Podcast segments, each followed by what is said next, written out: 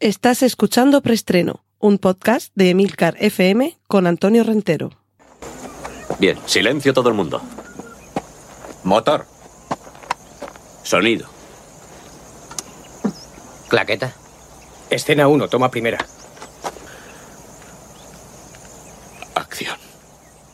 Saludos, bienvenidos una semana más a Preestreno, el podcast de Emilcar FM, donde os cuento las últimas noticias de cine y series de televisión.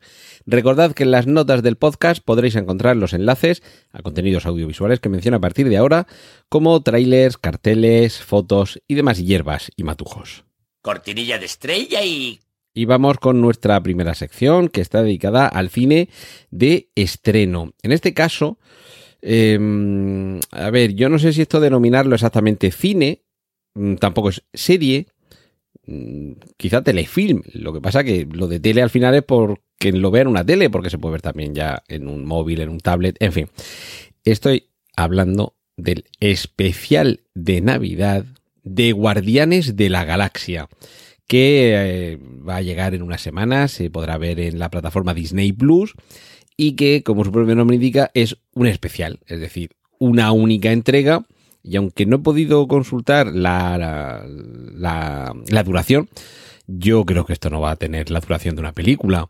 Yo creo que se va a quedar más bien cerca de una, un capítulo de televisión, pero en este caso de entrega única. En fin, los especiales de Navidad es lo que tienen, y en este caso no quiero desvelar demasiado de lo que se ve en el tráiler, pero mmm, lo que vemos es que los guardianes de la galaxia le quieren preparar una celebración de Navidad muy especial a Star-Lord. Y claro, eh, tiene ciertas reminiscencias de pesadilla antes de Navidad por aquello de que quien no es especialista en buscar los referentes de la Navidad es quien tiene que montar su propia Navidad, lo cual da lugar a divertidos malos entendidos y enredos varios. Yo casi os diría, y en esto tengo que mm, recomendaros la costumbre de mi querido Trífero, que paséis de los trailers, porque hay al menos dos detallitos muy concretos que desvelan de este especial de Navidad que yo creo que es mejor que queden como sorpresa porque es que es por lo menos uno de ellos es que es todo un regalito. Pero eso sí, deciros que si os gusta el, el humor desenfadado, autoparódico, multireferencial de Guardianes de la Galaxia, este especial de Navidad nos va a encantar. Y lo bueno es que precisamente por ser un especial de Navidad, va a poder dejar un poco de lado los habituales conflictos de salvar la galaxia. En este caso, hay que salvar la Navidad regalándosela a Peter Quill, a Star-Lord. Y no nos alejamos mucho de la Navidad para, bueno, os dejo el enlace para que veáis el, el tráiler si, si ese es vuestro deseo. Y digo que no nos alejamos demasiado de la Navidad con Santa contra Reyes, que no es Santa ni Reyes el nombre de una Fuensanta, por ejemplo, o Santi, también llamada aquí en, Murcia. Eh, está la, patrona, la Virgen de la Fuensanta. Y Reyes tampoco es el nombre de, otra señora. Santa es Santa Claus y Reyes son los tres Reyes Magos. Atentos al tráiler de esta película, que promete ser divertidísima y loquísima, que nos contará, y, y, y la temática es, insisto, con algunos toques que nos recuerdan a pesadilla antes de Navidad, por aquello de tener que encargarse quien es ajeno a una celebración de llevarla a término. Y en este caso el conflicto tiene que ver con los Reyes Magos y con Santa Claus. Eh, debo decir que esto de elegir a Carra Elejalde para que interprete, yo creo que es a, Baltasar. Porque siempre me confundo. Ay, perdón, a, Melchor, a Melchor, a Melchor, no a Baltasar, a Melchor. Yo siempre me confundo entre Melchor y Gaspar. Creo que Melchor es el de la barba blanca y Gaspar es el de la barba pelirroja. Creo, ¿vale? Eh, Baltasar siempre sabemos que es eh, el que tradicionalmente aquí en España ha ido eh, teñido de Camfort. Pero mm, Carrera Lejalde, que lleva años abonado a ser un personaje divertidísimo en películas de comedia, y aquí hace lo propio. Y es que solamente con ver el tráiler, si la película está a la altura de lo que muestra el tráiler, va a ser una película divertidísima y sin duda una película esta de Santa contra Reyes para ver esta Navidad pero que afortunadamente con el tráiler ya nos podemos ir haciendo una idea de lo que nos espera. Cortinilla de estrella y...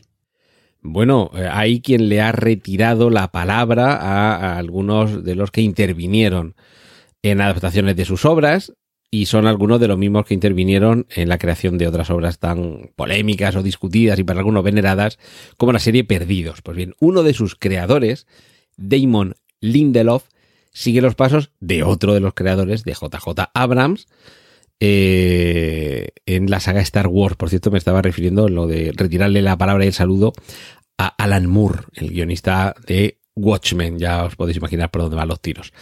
Pues bien, Damon Lindelof está desarrollando una película ambientada en el universo Star Wars y ubicada cronológicamente en una época posterior al episodio 9.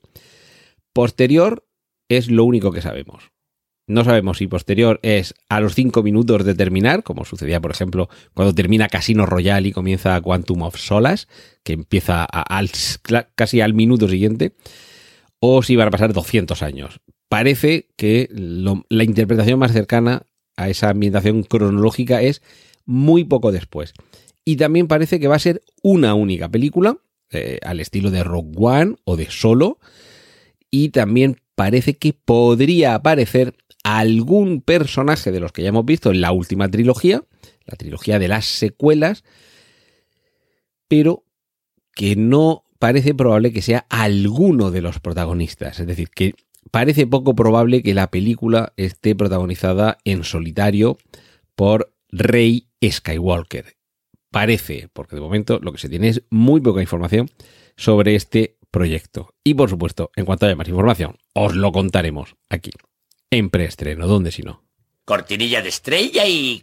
Nos vamos a las series, ya podemos ver el nuevo cartel de la segunda temporada de The Bad Batch, la peli ay, perdón, la serie de animación ambientada también en el universo Star Wars y que eh, traducido el título aquí en España como La remesa mala, se perdió, y nunca me cansaré de repetirlo, la oportunidad de que The Bad Batch aquí se titulara El lote malote. Pero en cualquier caso, muchas ganas de continuar eh, viviendo aventuras y peripecias con los protagonistas de esta serie. Y ya sabemos también cuándo se estrenará la cuarta temporada de Succession. Será en primavera del año 2023 y lo que todavía no se puede confirmar es si habrá temporada 5. Hay rumores que apuntan a que habría una quinta temporada en la que todo concluiría, pero lo cierto, y esto sí que se sabe de manera uh, certera, eh, perdón, eh, con certidumbre, eh, lo que sí que se sabe es que no están renovados los contratos de los, eh, de los eh, actores protagonistas para esa quinta temporada. Lo cual no quiere decir que se acabe en la cuarta, simplemente que no les han renovado. Me imagino que, porque entre otras cosas, quizá no tengan muy claro de haber una quinta temporada cuándo comenzaría el rodaje y a lo mejor habrán dicho, pues, ¿para qué? Otra opción muy conspiranoica es que si hay algún personaje que vaya a fallecer en la cuarta temporada, tenerlos ya renovados a todos menos a uno, pues daría demasiadas pistas. Que eso me recuerda el saludo que tiene alguien que es el de cuando llega a un sitio con mucha gente, decir buenos días a todos menos a uno. Con lo cual ya genera buen rollo de entrada. Pues quizá, quizá la teoría esta conspiranoica tenga algo de cierto. Habrá que, que verlo. Cortinilla de estrella y... Y vamos con un par de trailers superheroicos del universo cinematográfico Marvel. Tenemos un nuevo tráiler de Wakanda Forever en el que, entre otras cosas, vemos cómo vuela Namor. Y bueno, yo digo Namor porque es como lo hemos dicho siempre. No sé si cuando se estrena la película dirán Namor o algo así, pero bueno, Namor. De hecho, realmente en inglés más bien es Submariner, aunque su nombre es Namor, pero se refieren a él como Submariner. Y, bueno, es que si conocéis el personaje ya sabéis qué aditamento tiene para volar. Pues lo vemos en acción y debo decir que no queda nada ridículo. Es un poco curioso y peculiar que se pueda volar de esa forma, pero es que estamos ante pura fantasía. Y tenemos otro tráiler, el de Ant-Man y la avispa Quantumania, en el que, entre otras cosas, vemos a Kang el Conquistador, este personaje que descubrimos en la serie de Loki, y que parece que será el gran villano en la siguiente fase del universo cinematográfico Marvel. El tráiler tiene una pinta magnífica, se confirma que están eh, Michael Douglas y Michelle Pfeiffer de nuevo en la en acción y como ya se sabía desde hace mucho tiempo, la acción tendrá lugar en el reino cuántico y parece que es ahí donde se encontrarán a Kang el Conquistador. Mm, visualmente la película promete mucho. Yo creo que ya ha dejado atrás esa, esos toques de comedia tan propios de la primera entrega y tan propios de quien iba a ser originariamente su director y que por desgracia no fue, pero sí que dejó ahí unos cuantos, eh, unos cuantos toques de su, de su arte, de su talento habitual. Eh, me estoy refiriendo, por supuesto, a Edgar Wright, guionista, y ya digo, Mm, era eh, quien originariamente iba a dirigir el primer Ant-Man y cuando dejó de estar eh, al frente, por lo menos parte de sus toques de humor y de ritmo sobre todo permanecieron en el guion de la primera.